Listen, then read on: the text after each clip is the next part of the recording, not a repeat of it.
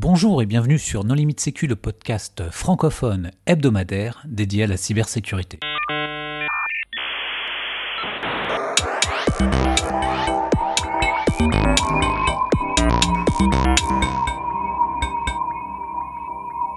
Alors aujourd'hui, nous recevons Jean-Yves Marion et pour discuter avec lui, les contributeurs No Limite Sécu sont Hervé Schauer. Bonjour. Et Nicolas Ruff. Bonjour. Alors Jean-Yves, nous avons déjà réalisé un épisode ensemble, mais pour les auditeurs qui ne l'auraient pas écouté, est-ce que tu voudrais bien te présenter? Bonjour à tous, ben, je suis Jean-Yves Marion, je suis professeur à l'Université de, de Lorraine et actuellement directeur du LORIA, qui est un laboratoire d'informatique commun au CNRS, CINERIA et toujours à l'Université de Lorraine. Alors Jean-Yves, qu'est-ce qui fait que tu t'es intéressé au virus? C'est une question amusante parce que maintenant ça commence à s'adater, mais il y a deux raisons. Un, je pense que c'est la crise de la quarantaine. Euh, j'ai un passé de théoricien de l'informatique. Je faisais de la logique, j'étudiais les classes de complexité. Et arrivé à un certain âge, je me suis dit quand même, il fallait que j'attaque des problèmes qui étaient plus proches de la, plus proches du concret, on va dire. Et euh, en même temps que ça, ben je j'ai écouté des exposés sur les. à l'époque, on appelait ça des virus. Hein, ça fait, ça, ça commence à dater. Hein. Et les, virus, on les comparait beaucoup. Euh, il y avait les travaux de Fred Cohen, dont la thèse remonte à 88, et il comparait ça à des codes sur les machines de Turing, des codes qui se qui se reproduisaient, pardon. Et moi, je, trouvais ça tout à fait fascinant et je voulais comprendre comment ça fonctionnait. Et à partir de là, ben, j'ai commencé à regarder comment ça fonctionne. J'ai commencé à étudier les aspects théoriques. C'était mon métier au départ. Hein. Les aspects théoriques des, virus, avec les programmes autoreproducteurs, le lien avec les automates de von Neumann, avec le théorème de Clini, etc. Et voilà, j'ai démarré comme ça pour ensuite aller vers les aspects les plus concrets. Du coup, après, euh, comment tu t'es, comment tu as implémenté ces recherches? Qu'est-ce que, qu'est-ce que sur quoi tu as commencé à travailler justement la, complexité, l'obfuscation, euh, les méthodes de reproduction les plus efficaces, euh, le polymorphisme, je sais pas? Alors oui, c'est ça. Donc moi, ce qui m'intéressait, c'était les aspects reproduction, duplication. donc j'ai, c'est en même temps le centenaire de, de, de la naissance de, de Turing, je crois. Euh, et donc, on m'avait commandé un papier, un article sur le sujet, et donc j'avais créé un petit langage de programmation qui permettait euh, au, au, programme, euh, n'avait a priori pas de récursivité, donc c'est juste comme des machines de Turing, de, de, se reproduire et puis de se dupliquer, puis aussi de se modifier comme des programmes polymorphes. Et j'avais créé comme ça un compilateur de, de virus euh, polymorphes, extrêmement théorique. Hein, C'était pas c'était pas censé c'était pas censé fonctionner. Et puis au fur et à mesure bah, j'ai glissé de plus en plus vers donc cette partie on va dire génération de programmes donc génération de virus compilateur de virus. J'ai dérivé vers savoir comment les vrais virus eux fonctionnaient et euh, comment euh, comment savoir les détecter. C'était seule ma grande question au départ c'était la détection des, des, des virus. Mais c'était sous MS-DOS à l'époque où les virus se dupliquaient quand on recopiait les programmes euh, de disquette en disquette? Alors, le modèle que j'avais en tête, oui, c'était celui-là, exactement. Hein. C'était vraiment euh, très très simple. Hein. C'était MS-DOS ou alors les, les, clés USB, tout ça. Parce que les travaux que j'étudiais, c'était les travaux qui remontaient dans les années 90. Ensuite, euh, rapidement, non, on est, passé sous Windows, euh, c'était quoi? C'était Windows XP. Et là, bah, évidemment, la notion de virus a commencé à devenir un petit peu gentiment vieillotte quoi. Je, je bien, j'aime bien ce mot. Hein, c'est un petit un petit côté, je sais pas, je trouve attachant quand même. Virus, j'aime bien. Mais euh, bon, aujourd'hui, ça, ça recouvre plus rien. Hein, faut, soyons clairs. Hein. Oui, mais à l'époque, on distinguait les vers, les virus, les chevaux de Troie, les portes dérobées. Euh. Les PUP, les Potentially Unwanted Programs. Ah bah ça, je connais pas ça. Et on dit surtout pas des Trojans, quoi. On disait des chevaux de Troie, c'était quand même plus joli. Donc euh, oui, effectivement, on avait des virus, on avait des vers, on étudiait le ver Maurice, je sais pas si vous vous en souvenez, c'était ce jeune-là. Ah ben moi, très bien, oui. Qui était le, un fils d'un officier supérieur à l'armée américaine qui avait... Euh, créé ce, ce, verre qui avait fait peur à tout le monde. Euh, voilà, c'est ce genre de, ce genre de, de cas qu'on étudiait. Il n'a pas fait peur à tout le monde, hein. il n'est même pas arrivé en France. Hein. À l'époque, il y avait quand même très peu de liaisons TCP/IP. Euh. Alors, quelles étaient les différences entre euh, justement ces virus, vers, trojans c'est un interview historique. Hein. Euh, alors, les, les, de mémoire, hein, les, les, virus, ils simplement, qu'est-ce qu'ils faisaient? Ils se dupliquaient, c'était leur grande propriété.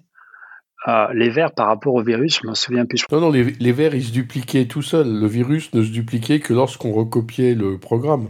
Ah non, alors c'est faux, Hervé. Tu avais des virus qui, en fait, étaient donc, bon, pour l'exemple de MS-DOS, en fait, restaient résidents en mémoire, et ensuite tous les programmes et toutes les disquettes, tout ce que tu copiais sur disquette, les exécutables étaient modifiés et incluaient le code du virus qui, du coup, s'attachait sur tous les programmes qui transitaient par ton ordinateur. Et donc, évidemment, ça a complètement disparu avec la signature des binaires, puisqu'aujourd'hui, si tu altères la signature d'un programme de base de Windows, c'est détecté instantanément. Mais à l'époque, euh, tu pouvais prendre un fichier MS-DOS, tu rajouter du code n'importe où, ça, passait comme une lettre à la poste. Et donc, tous les gens qui passaient leur journée à recopier des disquettes ou à graver des CD-ROM avec des logiciels pirates, en fait, se, retrouvaient à propager les, manuellement des virus. Contrairement aux verts qui, eux, avaient une fonction de propagation autonome sur le réseau. Vous, comprenez pourquoi que dès, que j'ai un cours, je dis très bien, on ne va pas définir ce que c'est qu'un virus ou un verre, parce que en fait, il y a autant de définitions qu'il y a de personnes dans la salle. Quoi. Donc, euh, voilà, ça n'a pas beaucoup d'importance. Alors, euh, à cette époque, enfin, je sais pas si c'est concomitant, mais tu, tu as monté euh, le laboratoire de haute sécurité où vous avez commencé à travailler sur des grandes quantités de virus. Et je me souviens qu'à l'époque, c'était quand même une gageure parce que, vu de l'État français, la, possession de, virus était quand même euh, pas toujours bienvenue, voire parfois euh, réprimée pénalement, on va dire. Bah oui, mais en fait, ça nous a servi. Sur ce coup-là, ça nous a servi parce que donc j'ai commencé donc euh, une fois, on va dire la, la, partie naïve de mon de mon naïve théorique était passée et on a vraiment voulu s'attaquer sur des vrais des vrais cas. Donc il nous fallait des virus ou, des vers, etc. Donc on a essayé d'en chercher. J'ai rencontré des collègues canadiens qui, eux, étaient plus avancés que nous. Donc ils nous avaient euh, donné des différents, euh, différents binaires. Et euh, j'avais copié un peu leur idée, c'est-à-dire qu'ils avaient acheté un petit cluster. À l'époque, les clusters, il n'y en avait pas comme maintenant. Les clusters, actuellement, il y en a plein partout. Mais à l'époque, il n'y en avait pas tant que ça. Donc on avait acheté un cluster qu'on avait appelé le baby cluster. Il était à roulette. À l'époque, on appelait ça des grappes et non pas des clusters. On parlait des ordinateurs en grappe. Ben si, moi j'étais à, à l'affût, l'association des utilisateurs d'Unix, et les clusters s'appelaient des grappes. Non, mais à l'époque, on savait parler français. Non, mais il faut que les auditeurs sachent qu'il y a eu une époque récente où l'informatique, mot euh, inventé en français qui n'a pas d'équivalent en anglais, parlait français. Donc, avec le baby cluster à roulette, euh, on se promenait partout et puis on avait trois endroits pour le stocker, qui était l'endroit où la femme de ménage mettait ses, balais, etc. Et c'était évidemment euh, les disques étaient remplis de, de, malware, de virus, etc. Et la directrice de l'époque a débarqué dans mon bureau en disant mais qu'est-ce que c'est que ça? Je viens d'apprendre que vous avez un, cluster euh, rempli de virus dans, le, local où, on met les balais. Euh, c'est pas possible. Et donc, on a, fini par discuter sur, gentiment à une table en buvant un café. On s'est dit, bon, il faut faire quelque chose d'effectivement d'un peu plus sérieux. On a eu l'idée de faire quelque chose qu'on allait appeler un peu plus tard euh, laboratoire de haute sécurité, sachant qu'à l'époque, personne n'y croyait vraiment. quoi. Donc, on s'est retrouvé euh, au sous-sol, près des, plaques à égout, euh, etc. le seul endroit que on voulait bien nous, nous, nous filer au labo. Pourtant, jeter des virus dans les égouts, c'est assez tendance. Oui, oui, mais c'est pas les mêmes. Et d'ailleurs, à l'époque, j'étais extrêmement complexé par rapport au laboratoire euh, P4 de biologie parce que j'ai trouvé extrêmement sérieux en sécurité par rapport à nous. Bon, mon point de vue a un petit peu changé depuis. Hein. Je suis un peu moins, moins sûr de la sécurité des laboratoires P4.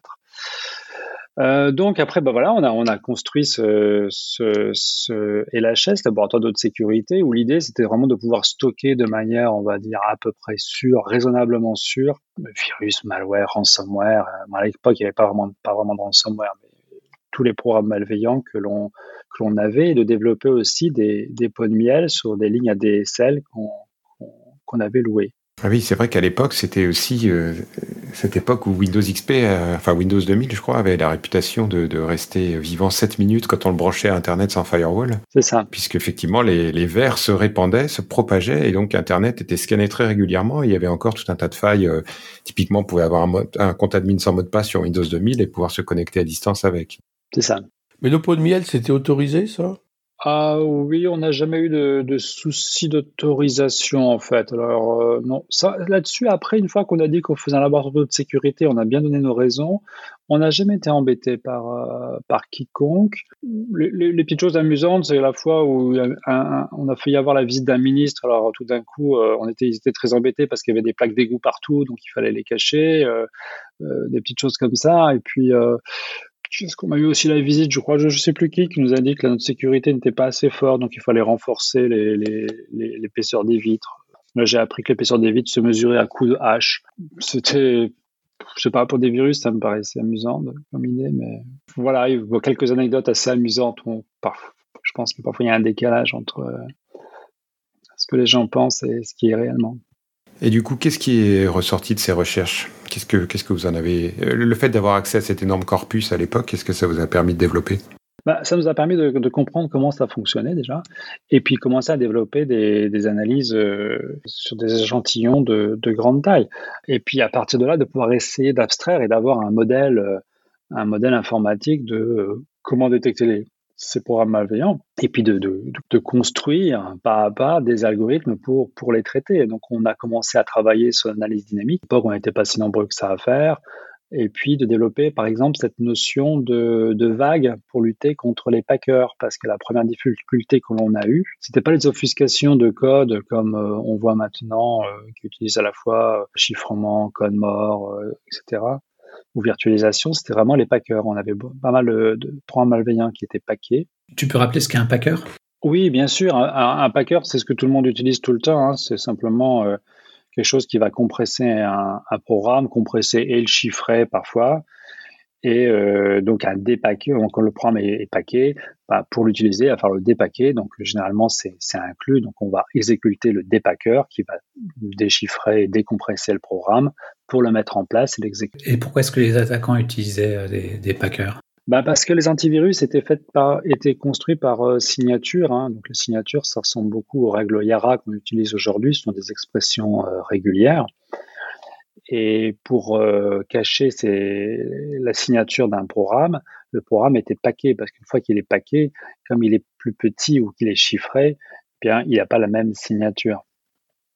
Et donc l'attaquant, qu'est-ce qu'il fait? Eh ben, Il livre ce logiciel paquet et quand on l'exécute, il va se dépaquer, et là, on a la charge utile. Mais généralement, c'est trop tard pour l'antivirus. Il est, coincé. Pour revenir sur les packers, et donc tous les dépackers, donc un, un dépacker va décompresser ou déchiffrer un, programme. Évidemment, on peut déchiffrer un programme et puis relancer de nouveau un dépacker, et ainsi de suite.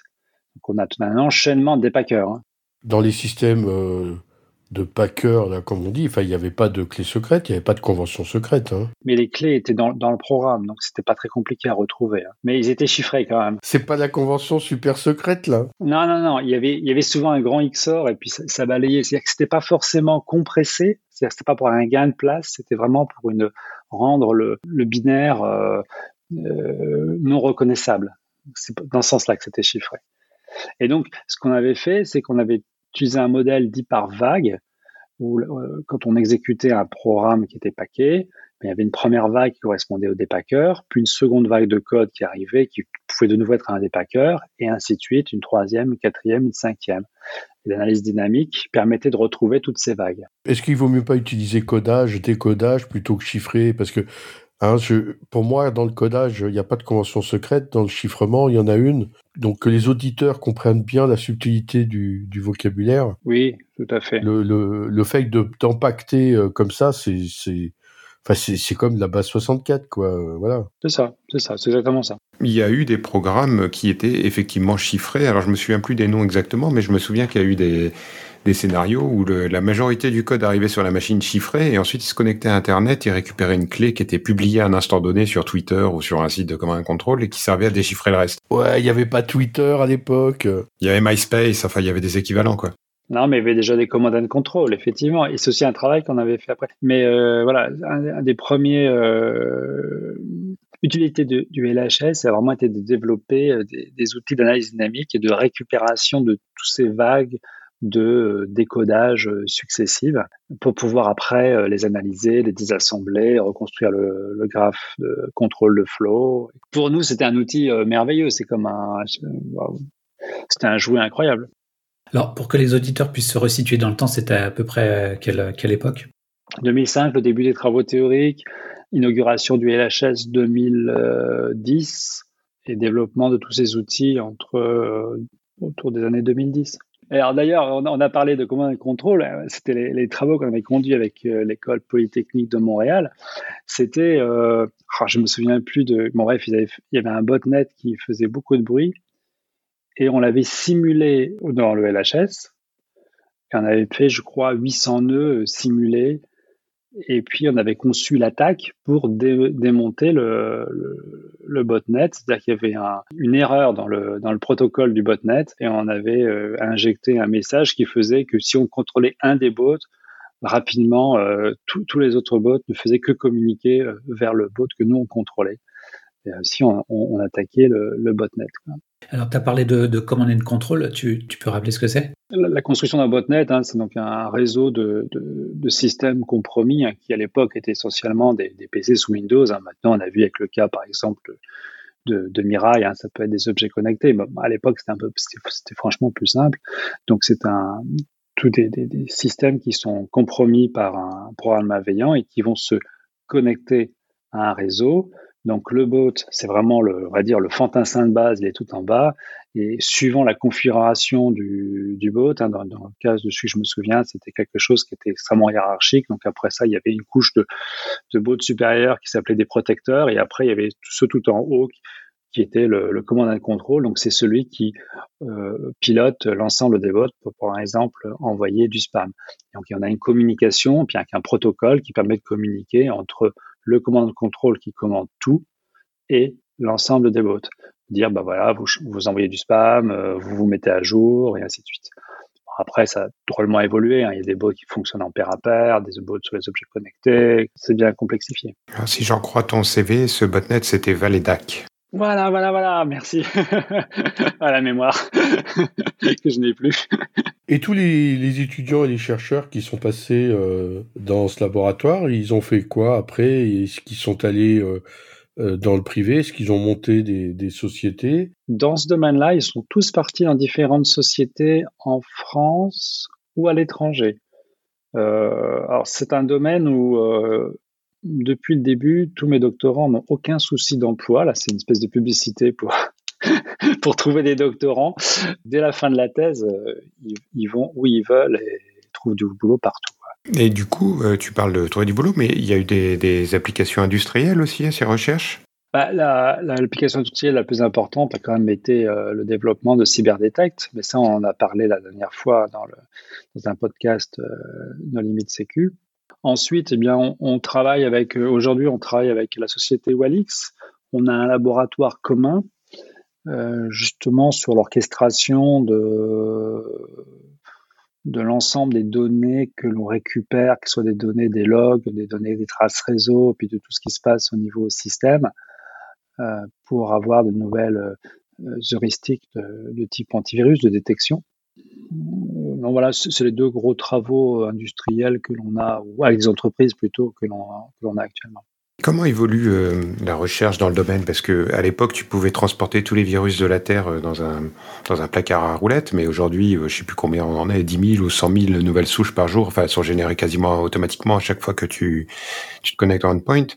Euh, J'imagine que ça pose des, des problèmes en termes d'analyse, de passage à l'échelle, de stockage, de comparaison de graphes. Aujourd'hui, pour le dire autrement, est-ce que l'antivirus est mort et qu'il faut faire du XDR, MDR, E Aujourd'hui, encore plus qu'avant, la donnée, c'est-à-dire le fait d'avoir des programmes malveillants, des virus, malware, ransomware, est vraiment quelque chose d'extrêmement important pour nous.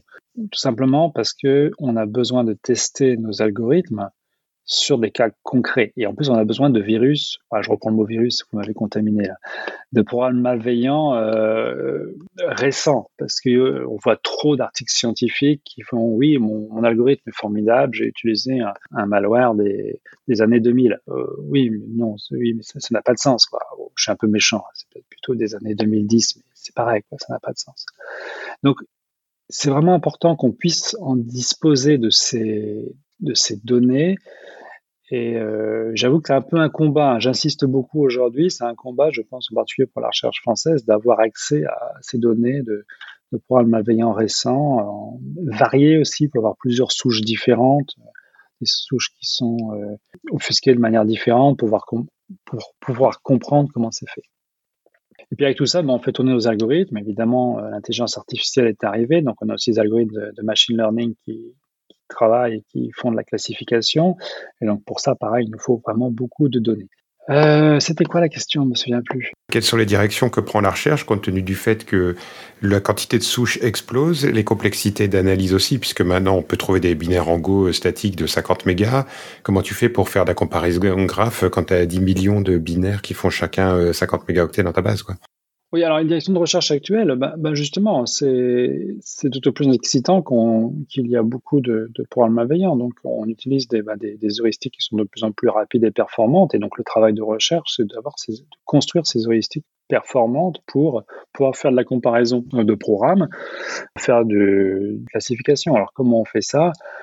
Comparaison, par exemple, de, de graphes, si on parle, si s'appuie sur le, contrôle, le graphe de contrôle de flow, Bien sûr, ça va être des outils de type euh, apprentissage automatique, hein, donc des réseaux de neurones. D'abord, on va les entraîner, après ça, on va, on va tester pour faire la classification. Soit, par exemple, aujourd'hui, on a un travail qui est assez élégant, je trouve, qui utilise l'analyse spectrale de graphes, qui est quasiment que de l'algèbre, hein, que de l'algèbre linéaire, hein, mais qui a l'avantage d'être extrêmement rapide. Et on a fait des benchmarks par rapport aux approches, on va dire, qui sont à la mode, comme les approches par apprentissage automatique, hein, par machine learning. Et là, on va beaucoup, beaucoup, beaucoup plus vite, tout simplement parce qu'on a injecté un savoir-faire euh, important. Mais est-ce que grâce à ces techniques, euh, on peut espérer que la détection euh, et donc la protection ira plus vite que l'IA servant à générer des logiciels malfaisants? La question a un sens, mais je ne vais pas y répondre directement. Je pense que face au système de génération automatique de programmes malveillants, que ce soit euh, de l'IA ou autre chose, il faut que nous, en face la défense, on soit capable de, quel que soit ce qui a été, comment ça a été généré, de pouvoir retrouver à quoi ça correspond et rapidement. Donc, euh, c'est un peu ça la direction de recherche. c'est carrément ça la direction de recherche. le Graal, quelque part, c'est de retrouver le, sens. Qu'est-ce que fait ce programme ou, Quelles sont les grandes fonctionnalités du programme? Avoir un triage relativement rapide de ça. Et idéalement déterminer l'intention. Et idéalement de déterminer l'intention. C'est vers cela que nous on va. C'est-à-dire qu'on essaie de rechercher, par exemple, on a un programme, on essaie de rechercher ses grandes fonctionnalités et ensuite de relier ces fonctionnalités entre elles. Et après de savoir qu'est-ce qui va les déclencher pour voir s'il y a un comportement, par exemple, qui n'a pas été indiqué par la personne qui a livré le programme.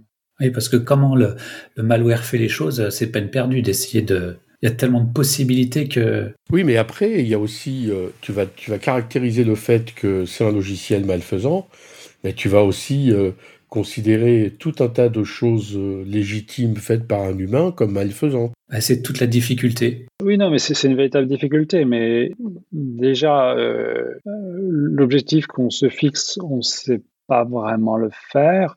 Et après, c'est sûr que pour éviter les faux positifs, il faut coupler ça avec d'autres analyses, typiquement des analyses qui vont être plus euh, sur la façon dont c'est fait, quoi, parce qu'il y a des, façons de faire qui sont extrêmement suspectes. Donc plus sur l'analyse de, de programmes malveillants. Je reviens sur le thème de la recherche scientifique. Un des problèmes qu'il y a aujourd'hui, c'est la reproductibilité des papiers. Donc, si tu parles par exemple d'heuristiques euh, de détection, ça suppose que effectivement il y a un corpus, je sais pas, de 10 000 ou 100 000 souches qui est attaché au papier et qui permet de comparer les heuristiques entre elles. Euh, je sais pas, à une époque, il y avait un truc qui s'appelait Virus Bulletin qui faisait le test VB100 où il, il passait tous les antivirus du marché sur un jeu de test donné et connu. Euh, comment aujourd'hui dans la recherche on fait pour comparer des heuristiques entre elles? Est-ce que chaque PDF vient avec une liste de, de HMD5 à télécharger sur Virus Total ou comment ça marche? Alors idéalement, je dis bien idéalement, euh, chaque article qui est accepté euh, met son prototype sur GitHub ou une plateforme similaire et en même temps donne l'ensemble de ces jeux de test pour qu'ils soient retestables, reproductibles. Ça, c'est l'idéal. Dans la réalité, euh, généralement, le jeu de test et le prototype ne sont disponibles qu'un temps très court et sont quasiment pas maintenus. C'est-à-dire que nous, lorsqu'on va essayer de reproduire le résultat, ben le, le, prototype euh, va pas fonctionner, ou il va falloir qu'on le recode nous-mêmes, et le jeu de test, on l'aura Peut-être pas. Donc des véritables difficultés à, cette reproduction dans le domaine très particulier, je trouve, de, l'analyse des, des problèmes malveillants. Et à ce sujet, depuis euh, peu, là, je suis à la tête d'un projet dans le cadre de, de France Relance qui s'appelle le PEPR Cybersécurité, le projet DEFMAL, sur l'analyse des programmes malveillants en particulier. Et un des objectifs, c'est justement de d'essayer de construire une méthodologie de, de test de heuristique pour qu'on soit à peu près tous d'accord, ou au moins qu'on ait un référentiel pour, pour comparer les différents, les différents résultats. C'est vraiment un véritable sujet, hein, de, de, de, un défi pour la communauté scientifique, je pense. On voit trop, en particulier moi je vois trop d'articles scientifiques qui utilisent euh, pas mal de machine learning où on n'arrive pas à refaire les mêmes expériences, tout simplement parce que leurs jeux de tests ont, ont des biais plus ou moins conscients, euh, mais qui sont maintenant relativement bien analysés par la communauté.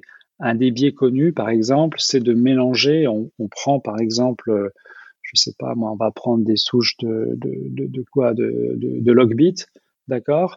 Et puis on va mélanger euh, différents logbits, logbits dans le temps, chronologiquement, on va, les mélanger, ça veut dire qu'on va faire apprendre au système des logbits 2021 avec des logbits 2020. Et après ça, on va tester par rapport à des 2020. Et vous voyez, ça n'a pas de sens parce que chronologiquement, quand on les reçoit, on reçoit les 2021 après les 2020 et pas avant. Et on peut pas entraîner le système comme ça. Quoi. Vous pouvez pas apprendre au système le futur alors qu'il le connaît pas. il y a plein de biais comme ça qui sont des biais, on va dire, expérimentaux qu'on voit pas dans les articles et pourtant qui sont présents. C'est pour ça que ça marche pas après dans la vraie vie. On n'arrivera pas à savoir quel est le meilleur antivirus alors. non. On peut peut-être savoir quel est le meilleur virus. Quel est le, programme le plus difficile à analyser, catégoriser Il n'y en a pas vraiment. Je, me souviens par exemple, euh, bon maintenant c'est un peu passé, mais euh, Temida nous avait beaucoup euh, fait souffrir. Alors vous allez me dire, c'est pas un virus, c'est une protection. Mais à chaque fois qu'on avait quelque chose qui était protégé par Temida, euh, on savait qu'on allait beaucoup souffrir parce qu'on savait pas trop ce qui est protégé. Tu peux expliciter? Temida, c'est un packer spécialisé, enfin qui était aussi utilisé dans le jeu vidéo, et donc il y avait des vrais enjeux derrière de protection de propriété intellectuelle. Donc c'est une entreprise qui a pignon sur rue et qui vendait ça très cher, donc la protection était efficace. Voilà. Et donc quand on essayait d'enlever les protections, on faisait une analyse dynamique, et je crois qu'on arrivait sur des chiffres comme 690 vagues de, de décodage qui, se succédaient et on n'était même pas sûr que la 690e vague, c'était bien la dernière. Notre système, il se plantait, quoi. Et l'analyse durait euh, très, très longtemps. Chaque fois, on ne savait pas trop ce qui se passait, quoi. Et ça, c'était utilisé par des attaquants aussi? Oui, bien sûr, parce qu'ils devaient utiliser des versions de Temida qui étaient euh, piratées. Ça se fait toujours. Hein, euh, prenez les fameux Cobalt Strike. Je suis pas sûr que tout le monde a, sa licence, quoi, et, ainsi de suite. Quoi. C'est, quelque chose de, relativement euh, courant dans, dans, le, milieu. Les, criminels paient rarement leur licence.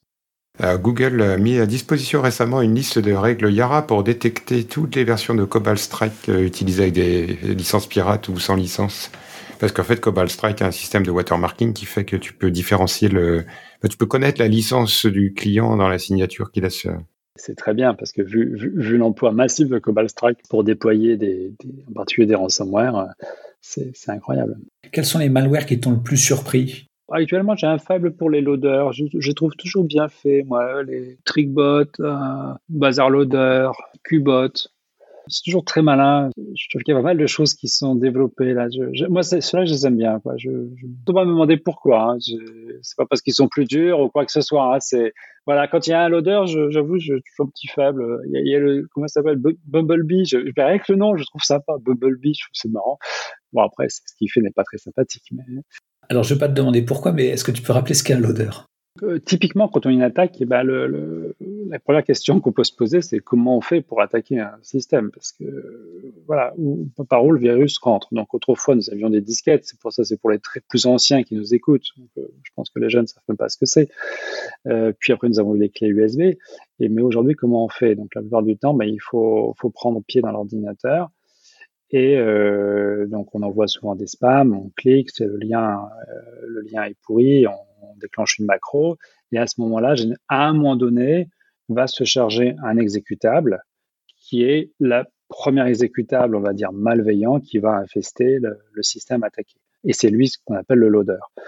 Et ce loader va s'installer. Alors, il est soit automatique, soit il est opéré par un humain derrière. Dans ce cas-là, il y a un PowerShell qui va, qui va se mettre, qui va être exécuté pour voir qu'est-ce qui se passe. Il va cartographier le système. Il va désactiver euh, le DR, l'XDR, l'antivirus et tout ce qui va bien pour être tranquille.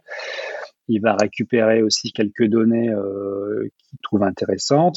Et puis, une fois qu'il aura fait son travail, eh ben, il va probablement euh, mettre quelques backdoors partout ou plusieurs backdoors et va charger, par exemple, un, un rançon un ransomware, qui lui va finir son œuvre en, exfiltrant les données et en, chiffrant euh, le pauvre système d'information de la victime.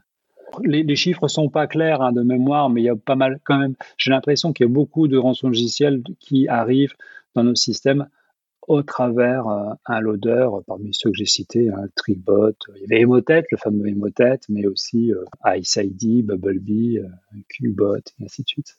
Il y a plusieurs raisons à ça. Il y a une raison technique et il y a une raison organisationnelle. La raison technique, c'est que le loader, tu, tu fais pas la différence avec le système de mise à jour automatique qu'il y a dans VLC ou quelque chose comme ça. C'est juste un programme qui va sur Internet et qui récupère un exécutable pour le lancer. Tu peux même le faire en ligne de commande avec RunDLL32 qui est un, qui est un système intégré à Windows. Donc ça, c'est la raison euh, technique, c'est d'avoir l'empreinte minimale et de simuler le, comportement de n'importe quel euh, logiciel de mise à jour automatique. Et la raison organisationnelle, c'est que en fait, la personne qui compromet ta machine n'est pas forcément celle qui va déployer le ransomware. Et donc en fait, le, groupe de personnes qui va déclencher l'exécution initiale peut derrière euh, revendre cette exécution à d'autres groupes qui eux vont déployer des charges sur ta machine. Et donc potentiellement l'étape de de primo-infection et, et, et, des corrélés. Il y a une sorte de, de marketplace, enfin de qu'on appelle ça de, de, place de marché sur lequel tu peux euh, voter aux enchères pour aller déployer quelque chose sur la machine d'un nouveau client entre guillemets. Et on voit des associations entre différents types de loaders et différentes euh, utilisations de rançon-logiciel. Une sorte d'organisation du souterraine, du, un black market du rançon-logiciel et du loader. Et si on faisait un peu de prospective, comment est-ce que tu penses que les choses vont évoluer? Comment les, les, les attaquants vont s'y prendre à l'avenir? Je pense que là, on est entre, on va dire, euh, techniciens dans le bon sens du terme, et je pense que nos analyses sont faussées. Prenez par exemple l'idée de la double extorsion, qui est quelque chose d'absolument. J'avais l'impression quand j'ai lu les premiers articles sur la double extorsion, donc la double extorsion, c'est quoi? C'est à la fois le rançon-logiciel euh, extrait les données et, s'en sert pour faire pression pour avoir la rançon. Et puis aussi le fait d'avoir extrait les données, il peut les utiliser et les vendre euh, au par ailleurs ou les réutiliser s'il a réussi à récupérer des, mots de passe ou des. Maintenant, c'est la triple, hein, parce qu'on fait aussi pression sur euh, les gens dont les données ont été exfiltrées. Oui, oui, oui, tout à fait. Euh, d'ailleurs, j'ai dit double, mais en fait, je parlais directement de la triple. Mais d'un point de vue technique, bon, il y a une petite difficulté, c'est que si vous voulez exfiltrer beaucoup de données, il faut le faire discrètement, il faut voir les outils, il faut voir la bande passante mais ça, on l'a depuis un certain temps. Ce qui, moi, là, me paraît frappant dans, ça, c'est simplement une maturité de ce milieu criminel. il est évident que simplement chiffrer les données, c'est presque bébête. Il faut évidemment aussi les exfiltrer, puisque sont vous les avez. Donc, vous pouvez les utiliser à la fois pour les vendre, à la fois pour faire pression et faire du chantage sur la victime, et à la fois vous, vous, vous chiffrez. Si on pense à l'évolution, moi je pense qu'il faut plutôt penser à l'évolution d'un point de vue criminel plus que technique, parce que finalement la technique, elle est là que pour supporter euh, cette activité euh, criminelle. Et dans cela, la double extorsion, la triple extorsion, c'est qu'une extension naturelle de ce, de ce milieu euh, que vous pouvez qualifier comme vous voulez. Donc vers où on va aller? Euh, je sais pas trop. Euh, je pense qu'une des grosses difficultés actuellement, c'est quand même le, paiement de la rançon pour les criminels. Et c'est peut-être là qu'ils vont peut-être avoir des petites surprises. Je sais pas comment ils vont faire euh, par rapport aux, monnaies euh, virtuelles. Crypto-monnaie, pardon. Ah, je suis entièrement d'accord avec toi. Il n'y a plus aucune élégance technique dans le domaine de la virologie. Euh, moi qui ai connu des, des, des, moteurs polymorphiques entièrement écrits en assembleur euh, qui étaient capables de se réécrire eux-mêmes et de, de, fonctionner encore après, aujourd'hui, euh, il y a quasiment plus de technicité dans les malwares. Hein. Je veux dire, c'est un script PowerShell, un run DLL32. Enfin, avec le Living of the Land, en fait, plus personne n'écrit soi-même ses programmes. tout le monde réutilise des, des, des, programmes existants signés par Microsoft ou par des éditeurs connus pour lancer des scripts. Et, et, voilà, il y a a vraiment plus aucun challenge technique. Par contre, effectivement, sur la partie industrialisation, le support aux utilisateurs dans le domaine du ransomware, hein, si, tu téléphones, il y a un humain qui répond, tu peux négocier avec lui, etc. Enfin, voilà. Sur, la partie non technique, les, attaquants se sont vraiment bien améliorés. Par contre, sur la partie technique, ça fait longtemps qu'on voit plus de, choses vraiment impressionnantes comme on pouvait en voir dans les années 90 où des gens tout seuls euh, écrivaient des, des, moteurs assembleurs de, de 100 000 lignes euh, en utilisant MASM 6.11 quoi, et un éditeur de texte. Je pense que ce qui est impressionnant, c'est plus du tout du côté des cybercriminels, c'est du côté euh, des équipes euh, étatiques euh, et de l'espionnage. Moi, moi, je suis, je suis d'accord avec Nicolas, même du côté, du côté étatique, parfois il y a des belles choses, mais, mais pareil, on, parfois je me aussi un petit peu. Ah, mais on peut pas le savoir, hein, du côté étatique. on a quand même regardé les, tout ce qui est, toutes les attaques autour de la PT28, on les a quand même pas mal étudiées. Je veux dire, elles sont pas toujours, pas toujours formidables. Hein. Je veux pas trop critiquer les, mais enfin, j'étais pas sur les, j'étais pas sur le cul. Hein. Et ce qu'il faut voir en informatique, c'est que si tu utilises une technique, euh, tu la révèles aussi en même temps euh, au monde. Donc, euh, tu as plutôt intérêt à utiliser des techniques assez banales et assez classiques pour te fondre dans la masse, plutôt que de sortir une technique incroyablement puissante qui derrière va être rapidement réutilisée par plein d'autres et qui va te faire perdre qui, va avoir plus de, d'effets secondaires finalement que, de la valeur de la cible que tu visais initialement peut-être. Oui, bien sûr. D'ailleurs, si vous avez regardé les, papiers qui ont, fuité de, Conti, je crois, euh, c'est exactement ce qui est dit. Il ne faut pas tout protéger parce qu'on on devient rapidement visible, parce qu'on se rend compte que c'est un attaquant. Il faut justement utiliser des outils qui sont euh, sur l'étagère dans le système, ce que tu as dit, hein, de vivre avec euh, bah, les outils d'administration que l'on va trouver, lancer un simple PowerShell, la, la, DLL qui se trouve, euh, pour passer en dessous du radar en permanence. Ok Jean-Yves, est-ce que tu voudrais apporter le mot de la fin? Alors le mot de la fin, euh, c'est euh, la recherche dans ce domaine des programmes malveillants. On va plus utiliser le mot virus, ça fait un petit peu, ça fait un petit peu vieillot, mais plutôt le, dans le domaine du malware, rançongiciel, etc. Était une recherche absolument passionnante. Et on manque de, jeunes ou de moins jeunes d'ailleurs. Hein. on recrute à tour de bras dans le, sur le sujet. Oui, oui, mais est-ce que les salaires sont, sont à la hauteur? Alors, les salaires de la fonction publique sont toujours les mêmes, donc ils sont toujours très très bien, voilà. Et puis on travaille pour le bien de l'humanité, et, et donc c'est pas un souci ça. Oui, et puis on est dans des petites villes agréables. Et en plus, on est dans des petites villes agréables, les loyers sont pas chers, euh, on se déplace facilement, etc.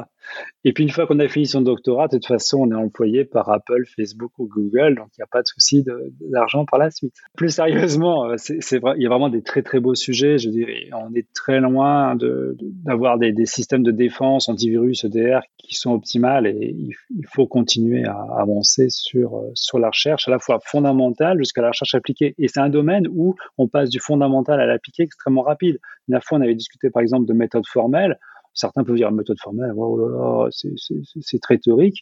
En fait, aujourd'hui, on passe d'utilisation de, de, méthodes formelles, d'analyse symbolique, de, SMT solver à, un développement de prototypes extrêmement rapidement.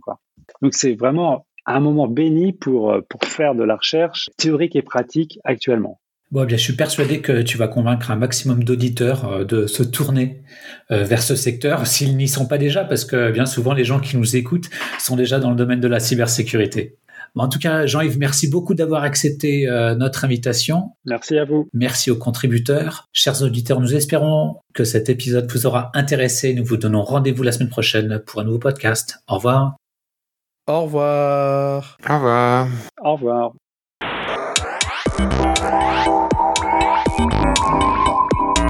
you